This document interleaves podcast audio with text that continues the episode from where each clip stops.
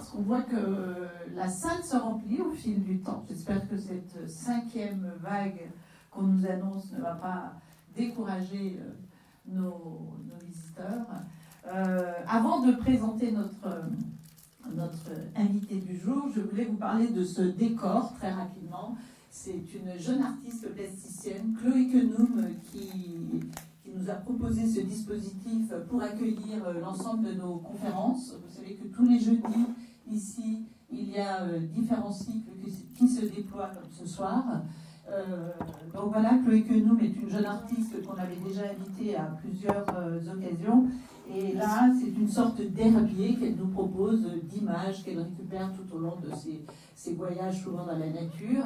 Et euh, cette image changera au fil, des, au fil des saisons. Donc pendant une année, elle va nous proposer un, décor qui va changer.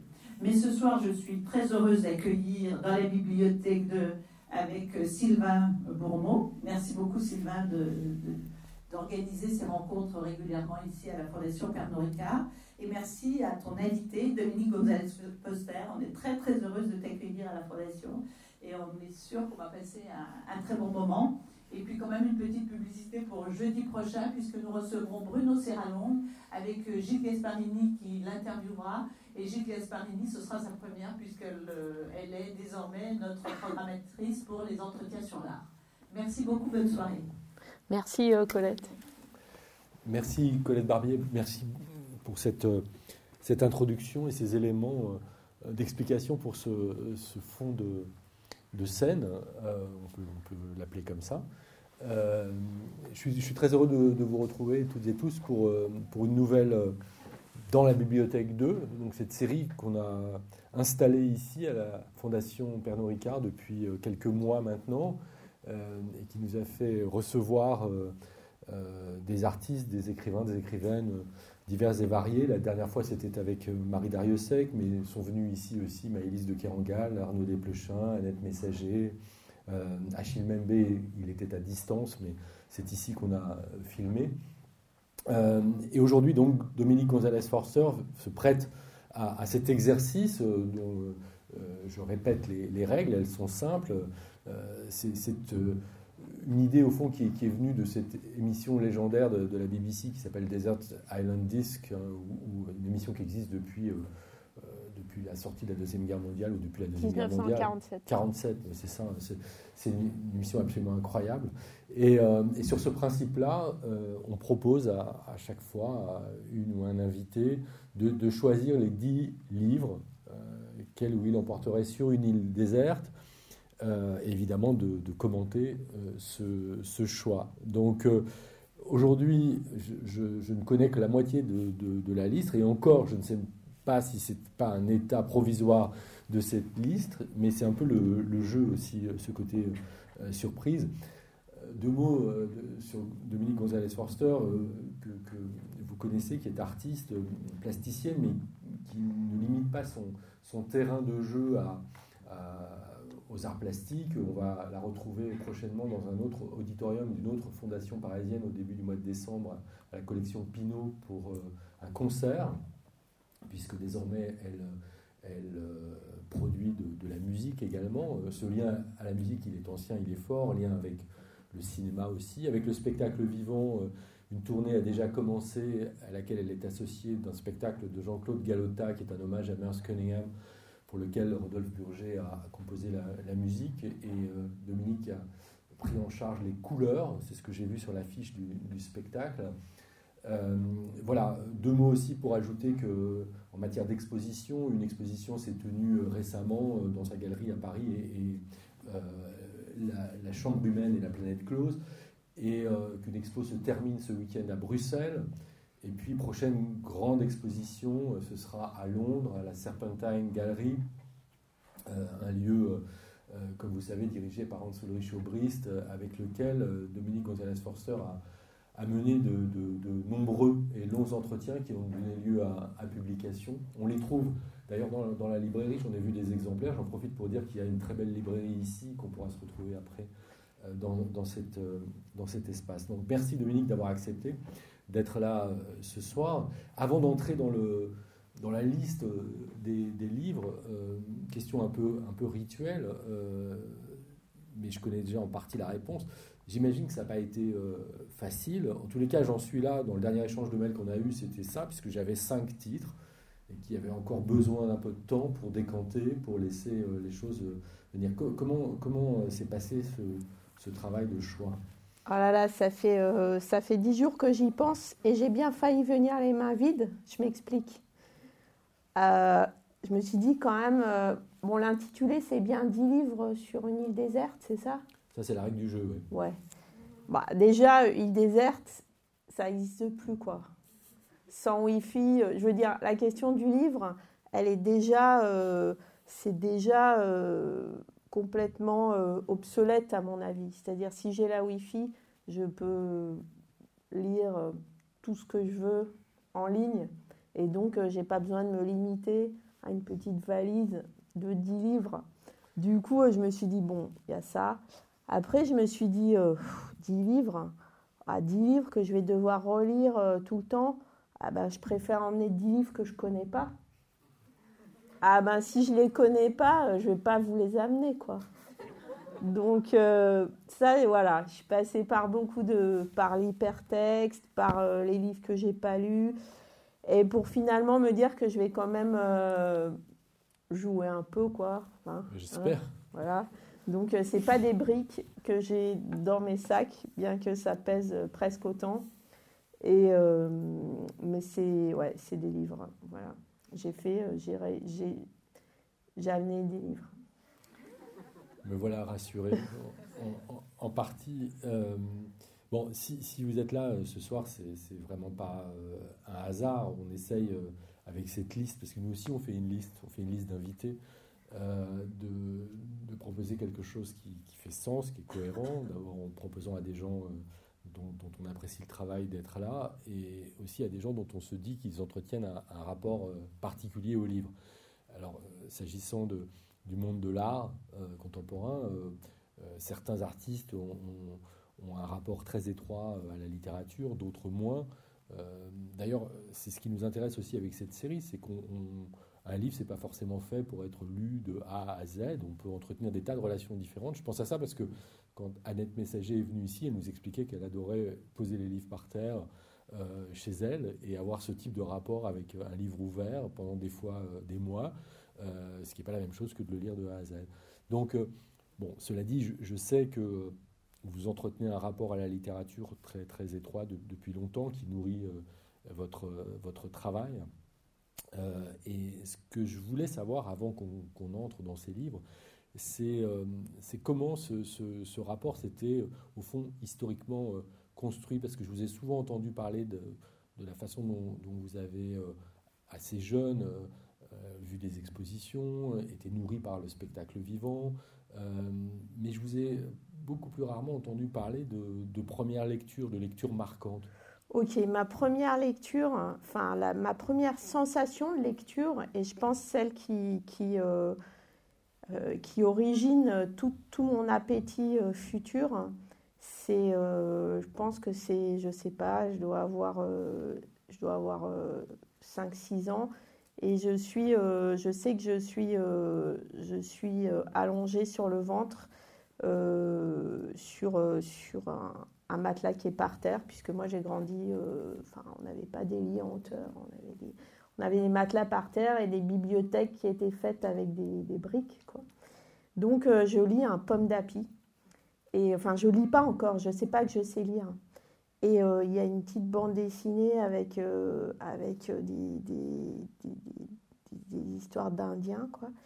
Et puis je, et je, je, comprends, je déchiffre, quoi. Je comprends que j'arrive à lire. Et, et c'est tellement un moment important pour moi ce déchiffrement, quoi. Je pense que c'est un peu, c'est un peu un côté Champollion, quoi. C'est-à-dire, c'est une, c'est vraiment une, c'est une révélation en fait euh, que ensuite je, je, je, je dévore. Enfin, je, le dis parce que c'est vraiment, c'est ça, quoi. Je, je, je m'arrête plus de lire à tel point que, euh, et c'est, c'est en toute, enfin, chacun ses trucs, quoi. Mais moi, euh, je, donc, euh, je vais beaucoup à la bibliothèque Et le, bibliothécaire finit par me faire passer à la bibliothèque adulte parce que j'ai tout lu. Épuisé tout lu.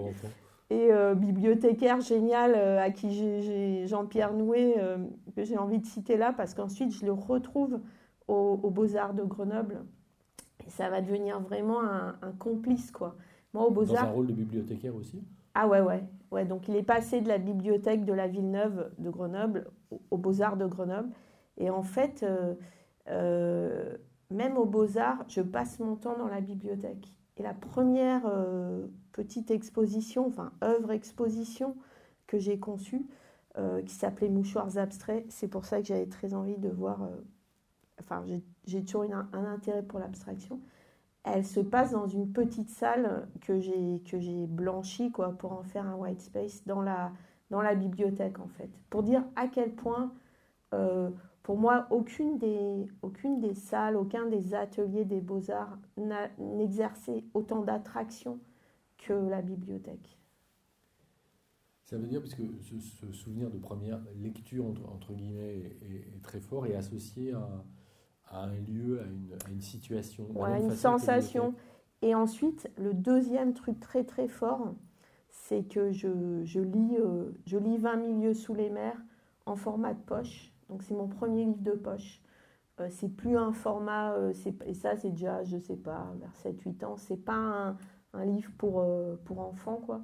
C'est vraiment un livre de poche. Bon, il y a les, il y a les gravures, c'est l'édition avec les gravures, mais c'est quand même un livre de poche. Et là, je me dis, euh, là, il se passe vraiment quelque chose aussi.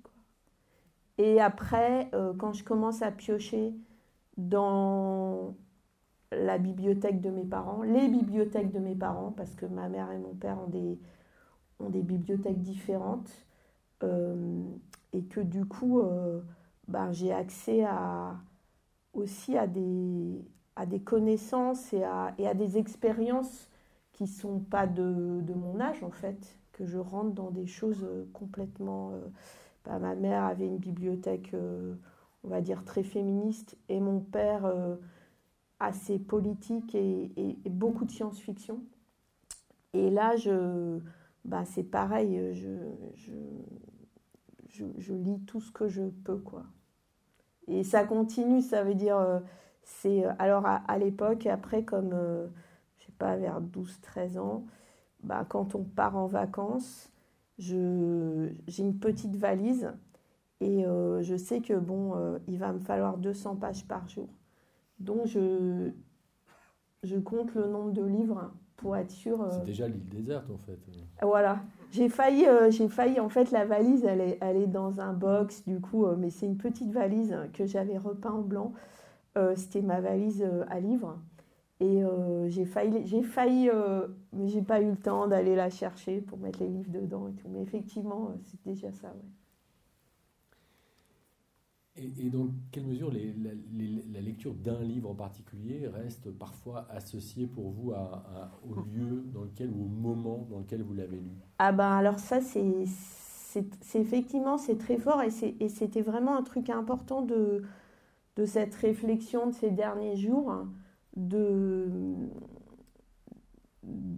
de comprendre à quel point euh, il y avait aussi euh, on va dire presque une charge euh, synesthésique dans la lecture.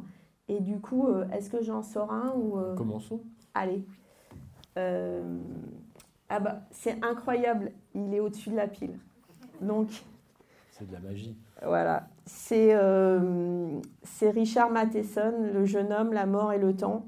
Richard Matheson, c'est aussi lui qui a écrit ce livre. Alors, on, on, connaît mieux les adaptations filmées. Je suis une légende, I'm a legend, donc euh, c'est euh, cet, homme qui reste tout seul en fait, euh, qui est tout seul sur Terre. Et qui pour moi, enfin je ne sais plus si j'ai lu Je suis une légende avant celui-là, mais Je suis une légende, c'est vraiment, je pense, le, c'est la source, enfin, et je pense pour beaucoup d'entre nous, d'un très gros fantasme qu'on se rejoue souvent, quoi. Et qu'est-ce qui se passe si euh, là, tout d'un coup, euh, ben, je suis euh, seule, quoi. Je suis seule. Et, mais il a écrit cette, enfin, il a écrit pas mal de bons livres, mais le, jeune homme, la mort et le temps, en fait, c'est en parlant de, de, ce souvenir de la, de, la, de la, première lecture, en fait, euh, ça c'est chez mon père, donc mes parents à ce moment-là sont déjà séparés. Euh, il y a de la musique. En fait, il y a un, disque, c'est un vinyle à l'époque, de, Django Reinhardt et Stéphane Grappelli. Et en fait, il y a cette musique qui, à un moment donné, euh, coïncide complètement avec euh, ce qui se passe dans le livre. C'est-à-dire que dans le livre, le narrateur, il met au point une méthode pour, euh, pour retourner dans le passé, parce qu'il a croisé, c'est un peu Shining, euh, c'est un peu, enfin Shining dans le sens, le moment en fait où, le moment où il, où il retourne dans ce bar et il croise, en fait, c'est un peu ce... En fait, il y a, il y a dans ce livre la recette pour voyager dans le temps. Je, le dis sans. Euh, c'est vraiment. Euh, et du coup, euh, pourquoi ce livre il est important? Parce que pour moi, il est un peu prototype de ce que je vais chercher ensuite dans les livres et ce qui motive encore maintenant l'accumulation. C'est-à-dire que j'ai toujours. je me dis toujours que dans ce livre-là, celui-là, là, celui, je suis en train de lire, euh, je ne sais pas, un article dessus, euh, euh, je vois le titre, je vois la couverture et je me dis, ah ouais, dans ce livre-là, celui-là, il me le faut absolument parce que là, il y a ce que je cherche en fait. Il y a, je ne vais, pas dire le secret du monde, mais il y a, voilà. Donc, dans, dans, là, ce qui est, ce qui est incroyable, c'est qu'en fait, ouais, il trouve un moyen de, il trouve un moyen de, de voyager dans le temps. Euh, ce n'est pas, la, pas la machine de Wells, c'est vraiment une autre méthode et euh, qui lui permet de, de retrouver euh, cette femme qu'il a vue en photo et en fait de vivre une histoire comme ça transtemporelle. voilà. Mais surtout, je me souviens parfaitement de, de, du moment de la lecture parce que à cause de la musique aussi. Et, euh, et qu'en fait, la, la, la, musique coïncidait complètement avec euh, ce qui se passait. Et j'avais l'impression, euh, moi-même, en fait, de, de voyager dans le temps. Et voilà. Donc c'est une lecture vers quel âge? Ça, je pense que je dirais 13-14 euh, ans.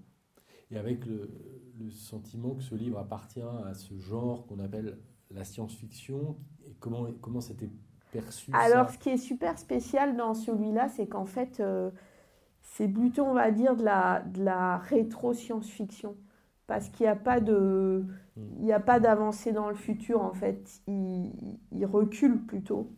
Et, euh, et du coup, c'est pas euh, bah, ce livre il était entre euh, il était entre les livres de Ballard de Philippe Cadic de tout ça mais il était très particulier parce qu'en fait son rapport au son rapport au futur c'était un rapport au passé. Et son sa dimension SF c'était en fait de ouais, de, de, permettre cette circulation. Mais ma question c'était plutôt euh, qu'est-ce que c'était que la science-fiction? Parce que euh, on, parle d'une époque, euh, on a le même âge, ah hein, bah. où, c'était de la sous-littérature pour beaucoup de ah gens. Ah non, non, pour moi, c'était... Euh, en fait, pendant longtemps, j'ai considéré que tout le reste, c'était de la sous-littérature. C'est-à-dire qu'en fait, moi, j'ai vraiment commencé avec... avec enfin, bah, du coup, Jules Verne, quoi. J'ai vraiment commencé avec la science-fiction et je me suis beaucoup, beaucoup ennuyée à essayer de lire autre chose. C'est-à-dire que pour moi, une littérature qui n'était pas euh, euh, spéculative, euh, d'anticipation, qui ne mettait pas en jeu le réel, le langage, c'était complètement ennuyeux. quoi. J'avais aucune patience et j'en ai toujours assez peu pour les récits de je sais pas quoi. Enfin, ça me. Moi, j'ai l'impression que quand je, ben, quand je lis, je cherche. euh, ben, déjà, je, il y a quelque chose qui, qui, travaille, quoi, et du coup, euh, il, faut, euh, il faut des nouvelles données, quoi. Et si je, et si je tombe dans, on va dire, dans le pot de la, je sais pas quoi, moi, du, je sais pas même pas comment décrire. euh, y a- moi, il y a euh, un nombre hallucinant de livres qui me tombent juste des mains parce que il n'y a pas de ni d'invention ni de. Ça veut dire qu'il y a beaucoup de livres de science-fiction dans la pile. Alors, euh, qu'est-ce qu'il y a encore dans la pile? On va voir. Euh, Bon, voilà, je vais prendre comme ça. hein. Alors, euh, pour ceux qui n'ont jamais lu euh, Neige de Anna Kavan, c'est euh, sûrement euh, de ces. Parce que là on, là, on parle d'un livre lu il y a très très longtemps. Et, euh, et Neige, en fait, euh, je crois que c'est, je crois que c'était il y a deux ans. Euh, bah, j'étais vraiment très étonnée en fait. Ça, c'est génial quand on tombe sur des. euh, bon, bah, des fois, on a des amis qui, qui nous disent un truc et qui disent Ah là là, je t'envie de pas connaître ce livre, quoi. Tu vas le découvrir. Et ben, c'est des fois, c'est vrai que de tomber sur des, des surprises aussi énormes. Enfin, c'est vraiment. euh, donc, euh, Neige, ben, je, crois, je crois que c'est un. Je crois que Ballard, euh, DJ Ballard, il, il adore euh, ce livre. Est-ce que, est-ce qu'on a le droit de lire les débuts? Oui. Alors, j'aime, j'aime, j'aime tellement ça en fait. Alors, elle dit Je m'étais perdue, la nuit tombait. Je m'étais perdue, euh, c'est important de le dire, c'est important de dire, je m'étais perdue euh, sans eux, puisque vous ne l'entendez pas. Je m'étais perdue, la nuit tombait, ça faisait des heures que je roulais et je n'avais pratiquement plus d'essence. L'idée de rester en panne dans l'obscurité au milieu de ces collines désertes m'épouvantait. Aussi fut-ce avec soulagement que j'aperçus un panneau et que je m'arrêtai devant un garage. Lorsque je baissai la vitre pour parler au pompiste, l'air du dehors était si froid que je remontai mon col. Tout en faisant le plein, il commenta le temps. Jamais vu un froid pareil en cette saison. La météo dit qu'on est bon pour un sacré gel. J'avais passé la plus grande partie de ma vie à l'étranger, à vivre la vie des soldats ou à explorer des contrées lointaines, mais bien que je revinsse des tropiques et que le mot de gel évoquait, évoqua, peu de choses pour moi, je fus frappée par le mauvais présage que semblaient contenir ces paroles. Pressée de reprendre la route, je demandai le chemin du village que je cherchais. Vous ne le trouverez jamais dans le noir, il est assez loin des sentiers battus. En ces routes, et ces routes dans les collines sont dangereuses quand il y a du verglas. Il semblait insinuer que seul un fou conduirait dans ces conditions, ce qui n'était pas pour me plaire. Déplaire? Coupant donc court à ces directives compliquées, je le payai et démarrai sans prêter attention à l'avertissement qui me cria Attention au verglas. Bon, je ne vais pas dire ce qu'il y a dans ce livre. Vous l'avez pas lu? Non. Je vous envie. C'est vraiment, euh, c'est vraiment euh, un livre incroyable. Et Anna Kavan, c'est le nom de, d'un personnage d'un de ses livres précédents. En fait, c'est une, euh, une auteure qui euh, fait d'abord euh, tout un, tout un cycle de, tout un ensemble de romans et qui, à un moment donné, il y a un point de, bascule, en fait, où, où, elle part vers une radicalité et où elle choisit pour aller, en même temps, donc, quand, elle, quand il y a cette bascule, donc elle choisit de devenir, de, de, prendre le nom d'un personnage d'un des livres précédents. Elle, se, elle avait les cheveux foncés, elle les teint en blond, elle change de personnalité et elle, a, et elle réécrit même certains de ses livres dans ce, dans ce nouvel être, en fait. Euh, c'est euh, vraiment. Euh, ouais. C'est devenu un livre fétiche elle a écrit pour quand, ce livre ce, Celui-là, il date des années 60, je crois. Alors, la, la, la, phrase de Ballard derrière, Anna Kavan a créé un monde particulièrement lancinant, fascinant. Peu d'écrivains contemporains peuvent rivaliser avec l'intensité de sa vision. Il n'y a rien de comparable à Neige, c'est vrai. Ça donne envie. Ah, j'espère. Alors, euh, et en plus, c'est de la science-fiction.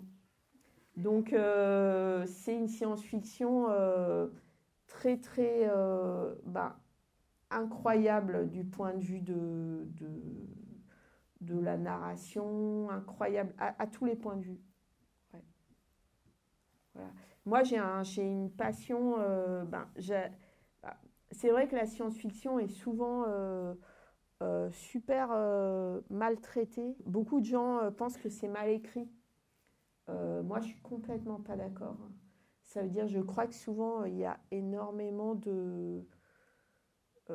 c'est une écriture beaucoup plus inventive, généralement, et, et qui permet justement que ce soit en fait dans l'exploration de ce que peut être euh, un être, un personnage, des relations, une sexualité, euh, un genre, un, langage. Dans la science-fiction, il y a tellement de, d'explorations qui sont aussi euh, le, enfin, rentrer en fait dans, dans, un, dans un être, dans une histoire, c'est aussi, enfin, c'est vraiment le, un des trucs de la littérature, mais mais quand c'est en plus, euh, euh, quand c'est en plus, ouais, ouvert, on va dire, c'est encore mieux.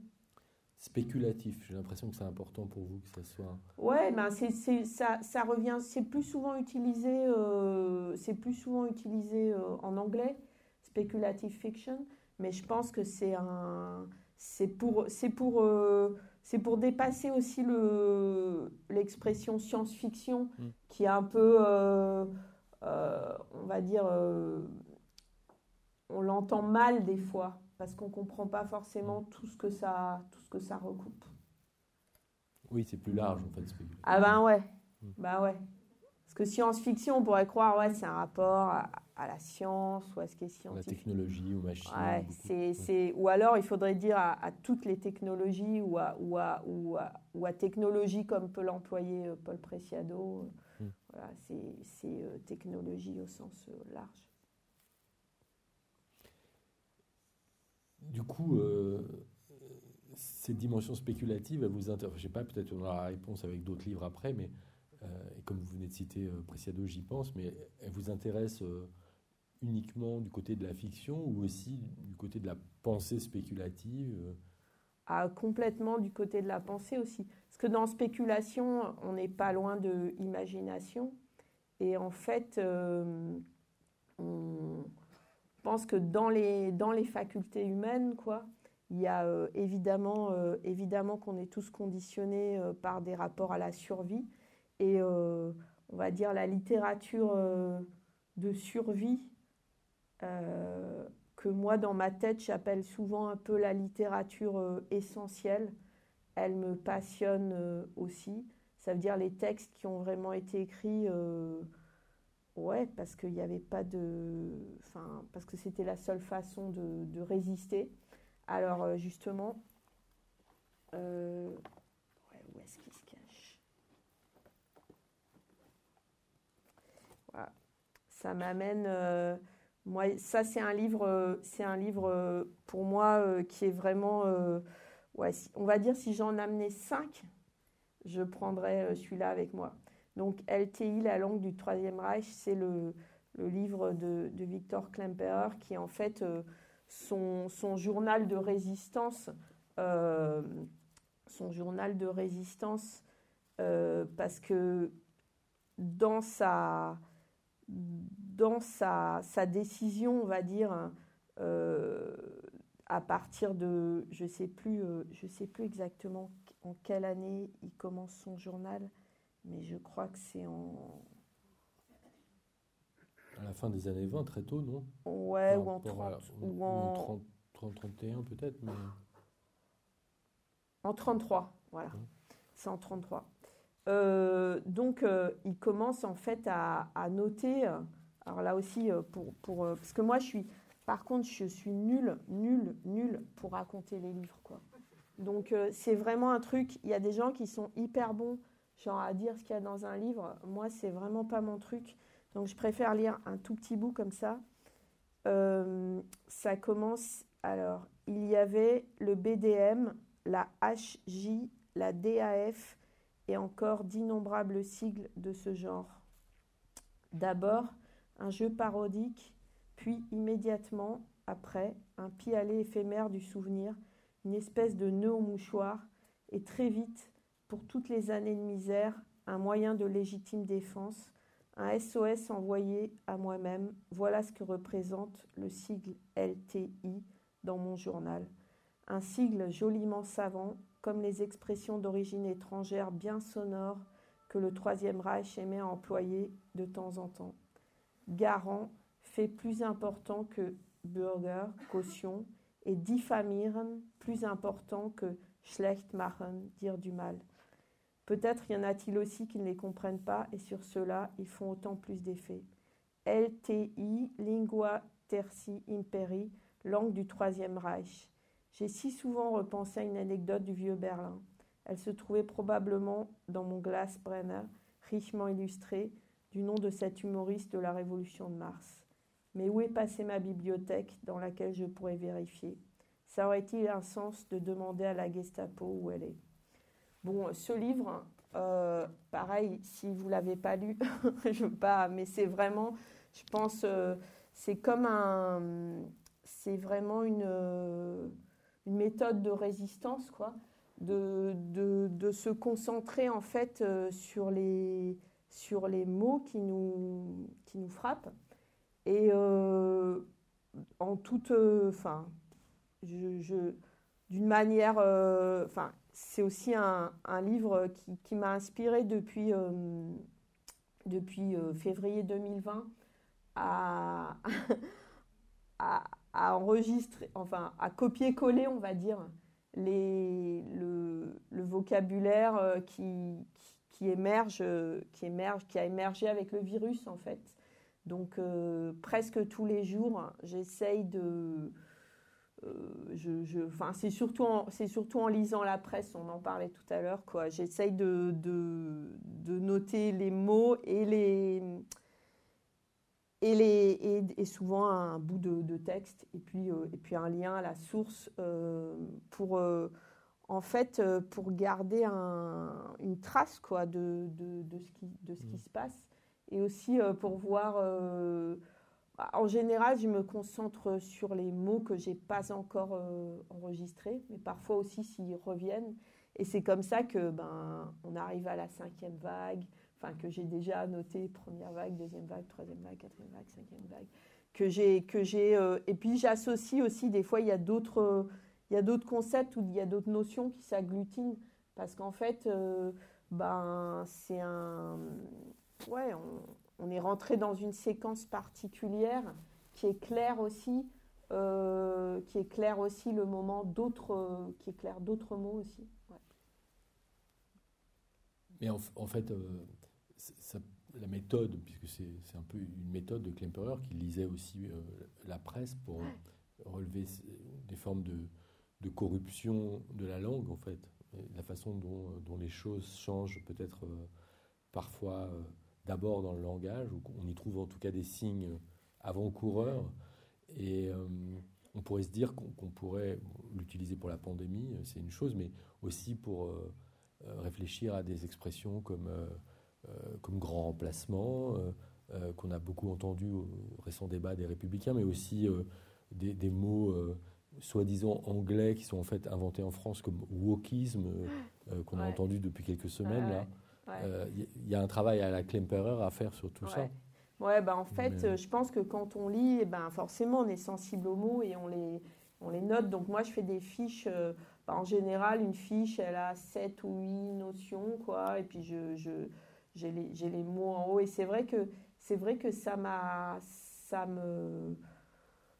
Euh, je ne sais pas encore ce que je vais en faire, mais ça m'aide beaucoup euh, à garder une sorte de, de clarté mentale. Quoi. Et ça, c'est depuis la lecture de ce livre que... Non, ça, c'est depuis, euh, c'est depuis février 2020, mais c'est lié... à, je ne sais plus en quelle année j'ai lu ce livre, mais c'est c'est avec ce livre en tête, quoi. Mm. C'est-à-dire, c'est un livre qui donne une, trouve, une méthode de résistance, de survie, et peut-être aussi d'écriture, je ne sais pas. Pour l'instant, euh, c'est des fiches, mais je ne sais pas. Euh, Ça pourra se retrouver dans. Ouais, peut-être. Dans du travail. Peut-être. Mais puisqu'on parle de, de, mots aussi et de. Ça me donne envie. Alors, pour le coup, hein, j'espère que j'ai pas. Parce que j'ai tellement hésité que. Est-ce que je l'ai pris Est-ce que je ne l'ai pas pris?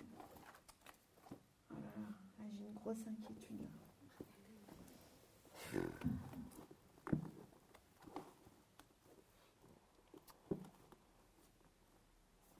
c'est terrible, attendez. Parce qu'il y a deux sacs en plus. Ah bah ouais, ça, ne rentrait pas dans un je sac. Je sens que les règles du jeu vont pas être respectées ce soir. Ce Ce serait pas la première fois, mais. Oh là Ah si, ouf, ils sont là. Désolée pour le suspense. Euh, si vous connaissez pas euh, Catherine Burdekin, ah bon? Ah bon? Alors euh, là, vraiment, bah, il y a malheureusement peu de choses traduites en français. Donc c'est ce ce qu'en anglais on a appelé speculative fiction.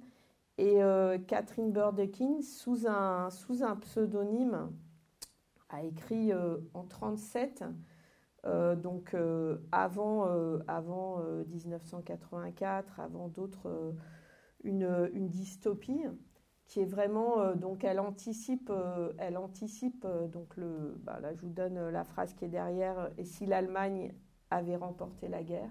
Donc elle anticipe voilà. Et, et c'est vraiment un, livre incroyable parce que c'est un livre qui permet de comprendre je pense et pour moi qui a grandi vraiment dans un on va dire bah, je le dis souvent hein, mais j'ai une enfance hippie, euh, très. Euh, euh, ben, avec, enfin pour moi, pour moi, ça faisait aucun doute puisque je, puisque je, je, je, lisais des textes féministes et que je lisais aussi des, des, des, textes écologistes. Une partie de la science-fiction a une dimension écologiste et que pour moi, enfin, dans les années 70, il n'y avait aucun doute qu'en 2020, euh, on serait euh, dans un monde euh, vert et féministe. Quoi. Il y avait. je, je, Ça aurait même dû arriver plus tôt. Je, vis, je vis là, je vis une dystopie quoi, par rapport à ce que je pensais dans mon enfance. on, faisait des manifs à vélo, on était. Enfin, je n'arrive pas à comprendre le monde dans lequel je suis, mais du coup, ça m'a rendu aussi euh, beaucoup plus, euh, on va dire, euh, j'ai compris, et je pense que le, le, livre de Catherine Burdekin le, le, le, montre très bien, que c'est une. La, la, la lutte, la résistance contre toutes les formes de régression, de conservatisme, d'autoritarisme, elle n'aura jamais de fin. Elle est, euh, c'est une lutte euh, sans fin. Il vaut mieux se préparer à l'idée qu'il n'y a que des. Enfin, moi, c'est comme ça maintenant que je l'ai intériorisé. Il y a des moments de, diffusion d'idées, il y a des vagues, il y a des révolutions aussi, comme les appelle Paul. On vit un moment euh, extraordinaire, Paul Preciado. Je pense, dans, on, rentre dans un temps, et je le vois avec ma fille qui est adolescente avec ses amis trans, non binaires, qui ont une sexualité complètement différente. On, est, on rentre, on est aussi, euh, on est aussi euh, dans un questionnement du spécisme, on est aussi dans un rapport euh, aux non-vivants différents. Il y a un ensemble de prises de conscience qui représentent réellement une révolution, mais on le sait, on, est en train de le vivre aussi. Il y a, il y a une, une, réaction euh, qui est très très violente à toutes ces, à tous ces, on va dire à tous ces épanouissements, à tous ces et euh, et je pense que c'est complètement, enfin le l'illusion que j'avais enfant, qui était aussi liée, évidemment, on était encore du point de vue de, je sais pas, dans le rapport au, même si euh, moi je, vivais dans un peut-être un monde d'idées un peu séparé, mais il y avait quand même encore, c'était quand même irrigué, on va dire, par la notion de progrès, de développement. Euh, il, y il, y avait quand même une idée, je ne sais pas, qu'il y aurait, euh, enfin moi en tout cas, je pensais qu'un jour, enfin, je, je, voyais venir assez vite un monde, ouais, féministe et vert, quoi. Bon, bref. Euh, c'est pas du tout ça. Et, euh, même pire, je dirais, c'est euh, ben, la, dystopie règne, quoi. Et le, c'est pas pour rien que c'est devenu le genre principal dans le cinéma. moi, je, me suis, je, je, je rigolais un peu. Enfin, je me souviens qu'il y a encore quelques années, au centre Pompidou, je devais me batailler pour avoir le mot dystopie dans une brochure. Euh, genre dans un texte, euh, parce que soi-disant, c'était pas un mot assez courant, quoi. Je suis désolée, euh, c'est vraiment, malheureusement. et, et donc, ben, moi, je vois aussi, enfin, une partie de mes lectures, ben, c'est, sont, aussi des, sont aussi des manières de, de m'armer, quoi, contre mon contre, on va dire, mon ancienne, euh, euh, ancienne, mes illusions anciennes, quoi. Et, euh, et donc, ce qui est génial, c'est que Svastika Night a un pendant qui n'est pas traduit en français, qui a un titre un peu étrange, The End of This Day's Business, mais je lis le sous-titre aussi, A Feminist Utopia by the author of Svastika Night. Et là, c'est. Euh, euh, alors là, pareil, hein, je lis euh, l'anglais et puis peut-être tu voudras traduire. Set more than 4,000 years in the future, the end of this day's business depicts a truly utopian way of life, a global society in which distinct national culture are preserved but coexist without competitive nationalism, violence, or war. Women characterized as the reasonable sex in this society, care for the earth and for all its creatures. En gros, c'est une c'est un monde euh, où les femmes euh, régissent, c'est un monde complètement euh, où il y a des formes d'écologie. Donc c'est pour dire, ce qui est génial avec elle, c'est que elle a, elle a écrit les deux quoi. Elle a fait après, ce qui est super beau aussi, c'est qu'en fait, dans Svastika Night, il y a un, il y a un tournant, quoi. Et, il y a des questions. C'est une, une littérature spéculative et très, euh, très théorique aussi. C'est-à-dire qu'en fait, elle, euh, elle pousse vraiment... Euh, elle pousse vraiment les idées. Du coup, il y, a des, y a des passages qui sont même, on va dire, presque un peu abrupts, quoi. Parce qu'ils sont plutôt, c'est de la pensée. Mais euh, c'est euh, pour moi quand, la, quand, quand dans la littérature, euh, quand la littérature et la philosophie fusionnent, et ça, ben, ça m'amène directement, sans question, à Cathy Hacker. quand dans, le, dans la narration, ce ouais, se, se présente la pensée, quoi. Ben là, je suis, euh, ah là, euh, donc je lis, quoi, et euh, je lis et j'en peux plus de. Enfin, moi, c'est mon truc, hein, je corne les pages quand je corne les pages d'excitation. Voilà.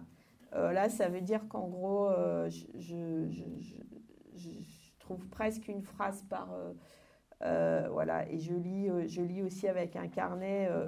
Euh, là, et puis des fois, j'inonde aussi le, livre au début et à la fin, ça dépend.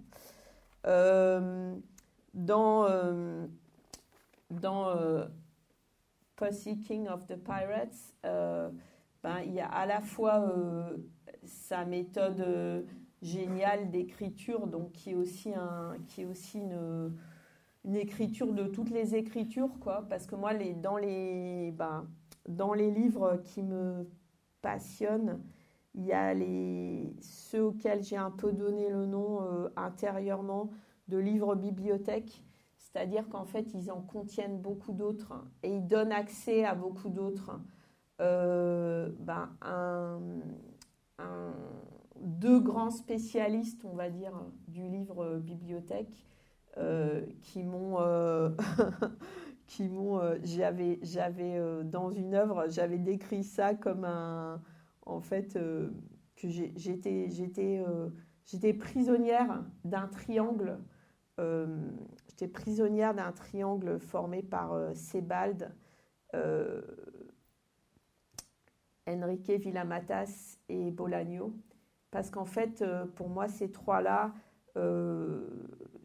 oui, ils écrivent pas des livres, ils, ils donnent accès à des, à des bibliothèques, quoi.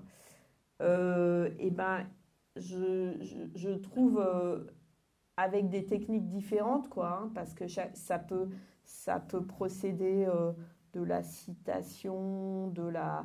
Alors. Euh, ou, encore de, manière, de l'appropriation ou de la, de la réécriture, où il y, y, a, X techniques. Après, ce qui me, ce qui me ravit dans le livre de Cathy Hacker, et c'est une dimension qu'on n'a pas encore euh, trouver dans les livres que j'aime plus que tout, c'est quand il y a aussi euh, quelque chose de, graphique, quand il y a l'irruption de quelque chose qui n'est pas euh, juste, on va dire, alphabétique, et, et, aussi quand il y a un, un, un, rapport, une liberté typographique et, un, et quelque chose euh, qui est aussi euh, qui se joue aussi euh, dans, dans l'espace quoi de la page. Ça me là je vais aller un peu vite hein, parce que comme on a beaucoup de choses, ça m'amène directement pardon à un des plus grands livres de, de à mon sens hein, un, un, un, livre incroyable d'une auteure très très maltraitée, Hélène Bessette. Un peu redécouverte quand même. Ah ouais, mais... Grâce à Laure Limongi notamment. Mais... Oui, mais enfin, euh, qui reste complètement sous-lu et sous-connu. Euh, oui, oui, grâce à, un travail euh, fabuleux. Mais je veux dire, c'est quand même incroyable quoi, que, qu'elle ait eu dire, des années aussi pénibles avec une, un tel... et en fait, en fait dans... dans dans tous les livres d'Hélène Bessette, mais dans Materna, c'est incroyablement fort. Euh, le, le texte est, est, à la fois euh, écrit et, et, on va dire euh, pensé en termes de en termes typographiques, en termes de pages, et, et complètement du coup génère un, rapport à la lecture qui est complètement euh, visuel et différent. Et, euh, et pour moi, euh, en fait, je. Enfin. J'arrive pas à. Enfin. Je, dirais, ouais, il y a une forme de. Il y a une forme de science-fiction typographique là. Juste un mot sur lequel je voulais m'arrêter, que vous avez utilisé à, propos de, des, des, œuvres de, Zébal, de, de, Bolagno et de Villamatas, cette idée de, de livre bibliothèque. On a parlé un peu et vous avez dit à quel point les bibliothèques comme lieu étaient euh, importants, mais je sais que c'est important aussi dans, dans, dans votre travail. Euh, et cette idée de, de bibliothèque, comment, euh, parce que là ils sont dans des sacs, mais à quoi ça ressemble les bibliothèques chez vous? Ok, j'ai la réponse. Alors, quand je, quand je déménage, le premier livre que j'installe toujours, c'est Je déballe ma bibliothèque de Walter Benjamin. Pour ceux euh, qui n'ont jamais mis le nez euh, dans ce livre. Bah, pour moi, ça, c'est comme euh, le cartel de, Hmm. de la bibliothèque. Quoi. C'est, c'est, le, c'est à la fois le, le méta-livre euh, incroyable. C'est, parce que quand même, penser la bibliothèque sans penser à Walter Benjamin, c'est, moi, je trouve que c'est difficile. Ça veut dire, euh, c'est aussi euh, un rapport, euh, en fait, euh, à la lecture-écriture. Dire euh, toute, euh, toute lecture, c'est aussi dans le moment, je pense, une, une forme d'écriture. Et, et du coup, toute, bah, je pense que c'est, peut-être ce qui relie, même si là on fait un, on fait un truc très rapide, un- on fait un, un- un effet spécial en allant de Benjamin à Cathy Hacker, mais c'est aussi ce qui les, c'est lie, quoi. C'est-à-dire euh, une conscience de la, de la fonction écriture de la lecture. Et, euh, à la fois, euh, il faut. Enfin, il y a des moments où bah, trop de lecture tue l'écriture, on va dire. Mais en même temps, le- les livres se, enfin, on va dire, se produisent d'autres livres et presque s'engendrent seuls, quoi. Mm. Et euh, donc, ben moi, euh, c'était quoi la question, la bibliothèque? À quoi elle ressemble? À quoi elle ressemble? Comment ils sont classés, rangés ah là là, ils sont classés euh, par en ce moment, hein, parce que j'ai eu, eu la chance de déménager il y a un an et demi, donc j'ai pu, j'ai pu euh, repenser un peu les choses euh, par, euh, on va dire, à la fois, à la fois par, alors il y a par exemple, il y a un casier journaux un casier correspondance, un casier musique, ça c'est pas très.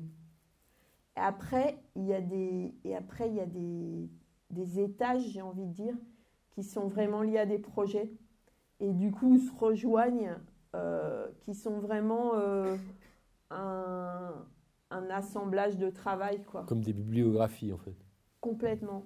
Parce qu'en fait, la bibliographie, c'est vraiment un mode, pour moi, de... C'est un mode de, de construction et de, de, de genèse, de génération, de, de, je cherche le mot, de... C'est vraiment la base. Et je, je, il y a très peu d'œuvres que j'ai pas euh, commencé sans une bibliographie. En fait, dans- ça commence souvent par euh, des piles de livres. Comme un, un échafaudage? Ah, Un échafaudage, euh, non, plutôt des piles, quoi. D'ailleurs, euh, c'est pour ça qu'en, quand en, je sais plus si c'était en 2000, euh, pour l'exposition Voilà au Musée d'Art Moderne de la ville de Paris, qui était consacrée au, aux archives des artistes. Ah, moi, j'avais vraiment, euh, vraiment galéré pour, euh, je savais pas trop, je savais pas trop parce que, voilà. Et puis finalement, un jour, j'étais assise sur mon, grand carré de moquette orange, là, et avec les piles de livres. Et j'ai dit, mais, c'est ça en fait. Si je veux donner une idée de, de comment ça opère, et ben donc, donc en fait, j'avais j'avais reproduit à- au musée d'art moderne le, le- le tapis de lecture. Après, il y a eu d'autres, il y en a eu d'autres. euh, Et en fait, euh, sur le tapis de lecture, il y a, euh, il y a ben, ouais, une, une bibliographie en général euh, qui correspond à, à une recherche, à un, un ensemble. Mm. Mais la notion de bibliographie, ouais, elle est, elle est, et aussi de, de, de comment les, comment les livres, euh, euh, on va dire, euh, se percutent et aussi fonctionnent ensemble et comment en fait, quand le simple fait, on va dire, de les, de les rapprocher, Mm. ça crée aussi quelque chose de magnétique. De faire des piles. ou- Ah ouais, des piles, des piles, des piles et des piles. On continue? Alors euh, maintenant, euh, si on veut rester dans la... Alors là, là, je compte hein, pour voir à quel point... euh, À quel point vous trichez À quel point je vais tricher, ouais. Ok. Bah, je voudrais, puisqu'on part en, pour continuer sur la bibliothèque, je voudrais rendre hommage à un livre ah, que j'adore. bonne surprise. Voilà, un livre qui est pour moi un livre de livres, quoi et justement euh, qui serait euh, hyper euh, précieux à emporter parce qu'en fait, cette histoire de la littérature américaine, 1939-1989, de Pierre-Yves Pétillon, sur laquelle j'étais tombée un peu, je dirais pas par hasard, mais enfin que j'avais trouvé en librairie, et qui est un tel trésor, quoi. C'est vraiment, c'est un de mes livres préférés.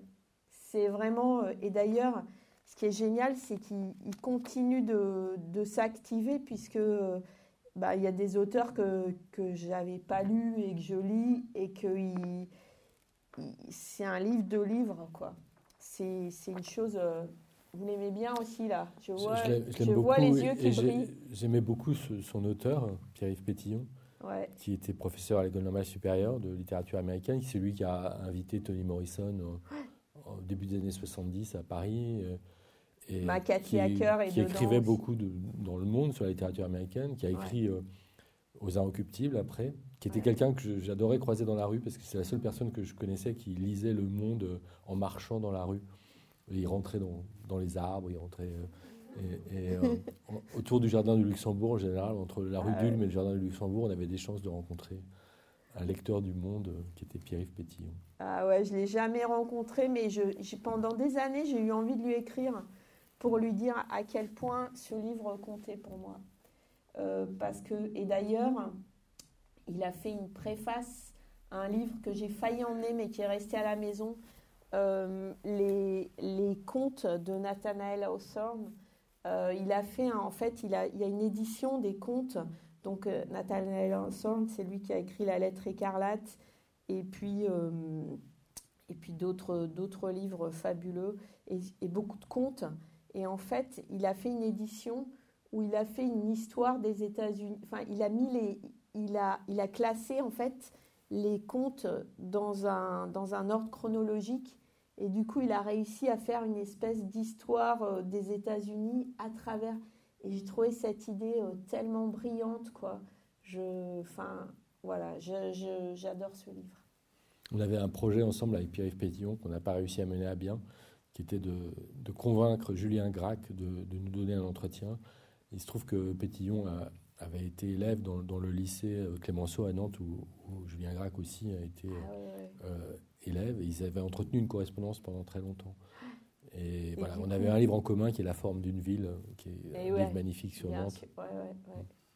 Ah ouais, mais pour moi, ce livre, d'ailleurs, je crois qu'il ne se trouve plus, enfin, qui est difficile à trouver. Euh, il, il, en, il, en, condense beaucoup, quoi. Il en, il en cite un que, que j'adore, parce que c'est aussi une histoire de bibliothèque. C'est euh, l'avortement de Brotigan, dans lequel il y a une, bibliothèque qui sert à accueillir les livres non publiés. Et en fait, euh, ça, c'est aussi... là, j'ai aussi envie de,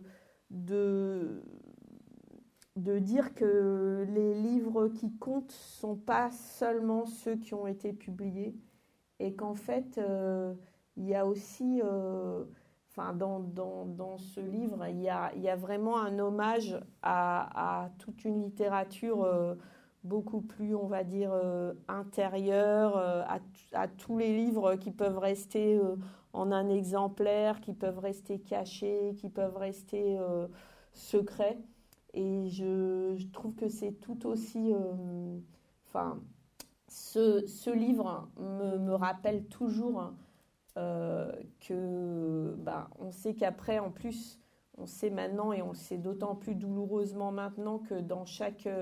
Ben, chaque, chaque feuille, c'est un bout d'une. C'est, elle, elle, a des petites traces d'un arbre et d'une forêt, et que là, je ne sais pas, euh, chaque bibliothèque est aussi euh, un, reste, un reste de forêt, on va dire.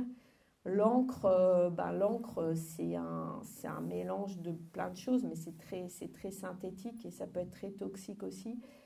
Et en fait, la publication, c'est à la fois extraordinaire, l'impression, parce qu'on sait que bah, y a des gens qui disent l'histoire du monde, l'impression, l'histoire des armes, l'histoire des... Bref, mais ouais, je pense qu'il faut jamais oublier la possibilité aussi qu'un livre pas publié soit une chose extraordinaire. Il faut le dire. Euh, j'ai le droit d'en montrer un dernier? Allez, un dernier. Je ne sais pas où on en est côté temps. Non, ça va. Ça va? Ça va. Bon, alors ça ne sera pas le dernier. Euh, je, veux aussi, euh, je veux aussi rendre hommage. Où est-ce qu'il se cache? À, Ma fille, elle dit que c'est ma Bible. Mm. Donc elle me dit souvent que je cite Moumine le troll en fait dans les, dans les moments difficiles. Euh, je suis complètement athée, j'ai pas de religion, mais si j'en ai une, voilà, c'est Moumine le troll. Et pourquoi? Parce que pour le coup, euh, j'ai parlé de mes lectures euh, d'adulte enfant, on va dire, mais j'ai aussi, j'ai aussi eu des lectures d'enfants, quoi. Et, et Moumine le troll, j'ai pas du tout enfant c'est une, découverte géniale et récente en fait que, que l'auteur de, de Moumine le Troll, Tove Johnson, avait une, une, vie queer, quoi, était complètement, euh, était pas du tout euh, une auteure pour enfants euh, habituelle et que c'est vraiment, je pense que je pressentais en lisant Moumine le Troll qu'il y avait d'autres Enfin, bon, déjà, ça a résonné peut-être avec, pas, mes expériences familiales, amicales, mais euh, je, pour moi, il y a une, euh, y a une espèce de, il y a une forme de, de, richesse hétérotopie qui a un rapport, il y a un nombre incroyable d'êtres très différents euh, qui coexistent, chacun avec, leur, avec des fonctionnements et des, et des fantasmes spécifiques euh, mais il y a aussi un rapport à une famille qui est complètement euh, élargie, qui n'est pas une, une, famille euh, hétéronormée et, et, ennuyeuse. Et en fait, ouais, je, je, suis hyper heureuse maintenant quand je lis des. Je, lisais là, la traduction d'un roman de Tove Johnson, qui est un roman pour adultes, de réaliser qu'en fait, ce qui m'avait ce qui m'avait euh, euh, enfin, ouais, plu et formé enfant correspondait aussi à une, correspond à, à, une, à une, réalité de son existence et ce que j'avais euh, pressenti quoi, dans Moumine le Troll et représente aussi ouais, une, ouais, une, vie géniale. Voilà, dans ce que j'ai Sachant que c'est des livres publiés dans les années 40-50 50 Non, Moumine le Troll, c'est un peu plus tard, je crois. Ah. Alors, ce qui est génial aussi, là, voilà, euh, et ça, c'est vraiment, euh, c'est très beau parce que il y avait, moi, j'adorais aussi, donc, j'adore les, les, plans de lieux imaginaires. Il y a un livre que j'ai failli amener, mais c'est un peu facile. C'est le dictionnaire des. Très beau livre. Mm. Ouais, très beau livre. Le dictionnaire des, des, des lieux imaginaires. Et en fait. Euh, donc, euh, dans, dans, je, crois que c'est pour ça que j'aime aussi autant ce livre de Cathy Hackers, qui est une version un peu punk de Moumine le Troll. Euh, c'est qu'il y, a, il y a ces espaces, voilà, ces hétérotopies géniales. Donc, c'était l'avant-dernier? Alors, lequel, lequel j'aurais encore envie de vous montrer?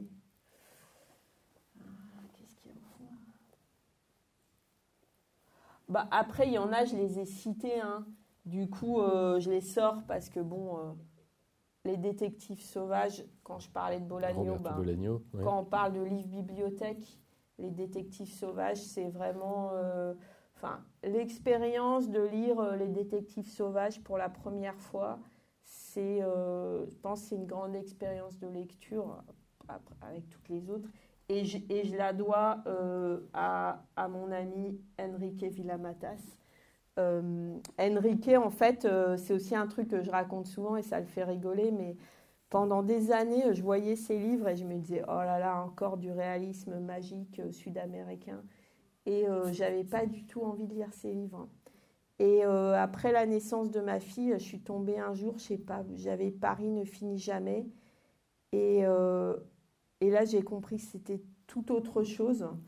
Et surtout, euh, c'est vraiment, d'abord, c'est le livre qui m'a redonné euh, le désir de, de Paris, quoi, qui m'a, parce qu'il parce qu'il raconte euh, Paris tellement différemment et que Paris devient le, lieu de, tellement d'autres livres, de rencontres. Je me souviens qu'il y a Kozarinsky, ben évidemment, il habite dans la chambre que lui prête Marguerite Duras, qui aurait plus que sa place euh, dans. Voilà, donc elle, arrive par, euh, par Enrique. Et en fait, euh, suite à cette lecture, on l'a invité avec Anne-Soulrich Chaubrist à, à, Grenade. Il y avait aussi un tapis de lecture. Et puis, on a commencé une, conversation quoi, qui, a, qui a débouché sur plein de choses, sur le fait qu'il devienne à un moment un peu presque ma, ben moi j'ai dit ma pitié, ma boussole, quoi. C'est-à-dire qu'en fait, euh, des indices qui me donnaient, parfois sans le savoir, c'est ce qu'il raconte dans Marine Bad électrique, sont devenus, euh, ont, permis à des œuvres de se matérialiser. Et euh, ben, pourquoi j'ai pris le mal de Montano parmi tellement? Peut-être parce que ben, il commence par, il, bon, déjà il commence par cette citation de de Blanchot qui est génial, Comment ferons-nous pour disparaître? Mais aussi euh, le début, à la fin du XXe siècle, le jeune Montano, qui venait de publier son dangereux roman sur le cas énigmatique des écrivains qui renoncent à écrire, s'est retrouvé emprisonné dans les raies de sa propre fiction et transformé en un auteur qui, malgré son inclination compulsive pour l'écriture, s'est retrouvé complètement bloqué, paralysé, changé en agrafe tragique. Agrafe, euh, mot génial. Euh, ben, ça commence. Ce qui est génial avec Enrique, c'est que euh, beaucoup, de, beaucoup, de ces, beaucoup de ces livres sont sur où elle enfin, le fait de ne pas écrire, la difficulté d'écrire. Et en fait, il écrit tellement, et pour moi, il écrit un seul livre. euh, c'est une continuité en fait. Euh, enfin, il y a, y, a des, y a des césures euh, en termes de volume, de volume, mais pour moi, c'est un seul livre incroyable sur avec. Bah, déjà, avec lui, j'ai trouvé une sorte de complice sur le plan des, des procédés, on va dire, parce qu'en fait, je trouve que dans les écrivains, c'est à la fois un de ceux qui regardent le plus euh, les arts visuels et qui, et qui, les, et qui, qui, qui entre à l'intérieur et qui est, euh, qui est fasciné. Ben, il y a donc de Lilo, il y en a d'autres, mais enfin, je pense que vraiment, euh, Enrique, il a, il, a, il a, de par sa pratique, qui est très euh, où, l'énonciation et le jeu avec euh, le rapport au temps euh, et, et, la construction du récit, la construction, on va dire, performative du récit, le, le, il y a quelque chose de, qui est très proche de, de ce que font beaucoup d'artistes. je pense qu'il y, a une, ouais, il y a une proximité incroyable en fait dans... moi j'adore les moments où il anticipe le texte à venir en le produisant par un énoncé qui peut être par exemple euh, je me rends euh, à, ce, à ce colloque sur l'écriture quoi et en fait euh, bon là ça paraît un peu ennuyeux comme ça mais vous voyez où je veux en venir c'est c'est une, une, manière de, de, produire du texte dans la dans une, une, agglomération euh, du réel, du langage, de la rencontre qui est euh, incroyable. Merci beaucoup. On arrête là alors. C'est déjà. Euh, bon, ben, je sors quand même l'appartement sur Uranus de Paul. Est-ce que, est-ce j'ai le droit Là, de... on est dans les notes de bas de page, c'est c'est les auteurs cités. euh, Est-ce que j'ai le droit de finir sur une petite lecture? Très bien. Alors, fais tes cartons, ne produis rien, change de sexe, deviens le maître de ton professeur, sois l'élève de ton étudiant, sois l'amant de ton chef, sois l'animal de ton chien. Tout ce qui marche sur deux pattes est un ennemi. Prends soin de ton infirmière. Entre dans une prison et rejoue la scène centrale de la ferme des animaux. Deviens l'assistant de sa secrétaire. Va nettoyer la maison de la femme de ménage. Prépare un cocktail pour le barman. Ferme la clinique. Pleure et ris. Abjure la religion qui t'a été donnée. Danse sur les tombes de ton cimetière secret. Change de nom. Pas aller plus loin. hein. Euh, je crois que c'est tout, hein. c'est tout, c'est tout, c'est tout. hein. Je cherche là. Bah, il y en a, il y en a deux qui sont restés cachés. Est-ce que je les sors ou pas? On peut pas m'arrêter. Hein. Allez, tant que vous ne devenez pas l'intervieweur, Ah, c'est ce que vous voulez non, mais c'est ce que je- j'aurais pu craindre après avoir entendu ce passage. Ah, non. Je, vous laisse sortir les deux derniers. Je disais ça en, Alors, euh, en riant. bah, je sais pas si je les sors en fait. Est-ce que je les sors? Ça fait un peu euh, genre euh, rappel euh, concert quoi. Je les deux chansons, allez encore deux chansons.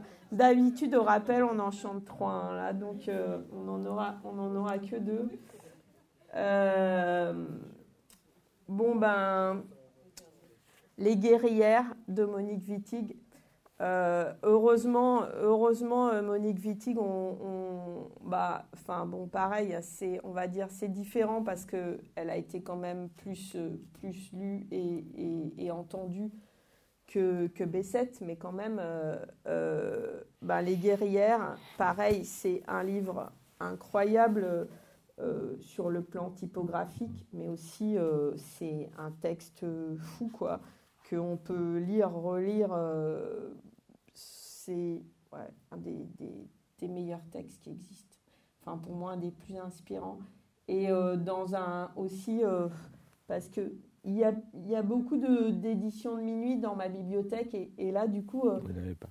heureusement que heureusement c'est c'est un voilà un, un livre bon voilà il y a la, la petite étoile derrière ça veut tout dire et euh, le dernier il va peut-être vous surprendre mais il boucle la boucle. C'est euh, les chroniques martiennes de Ray Bradbury. Euh, pour moi ouais aussi sûrement un des livres les plus importants auxquels je reviens toujours.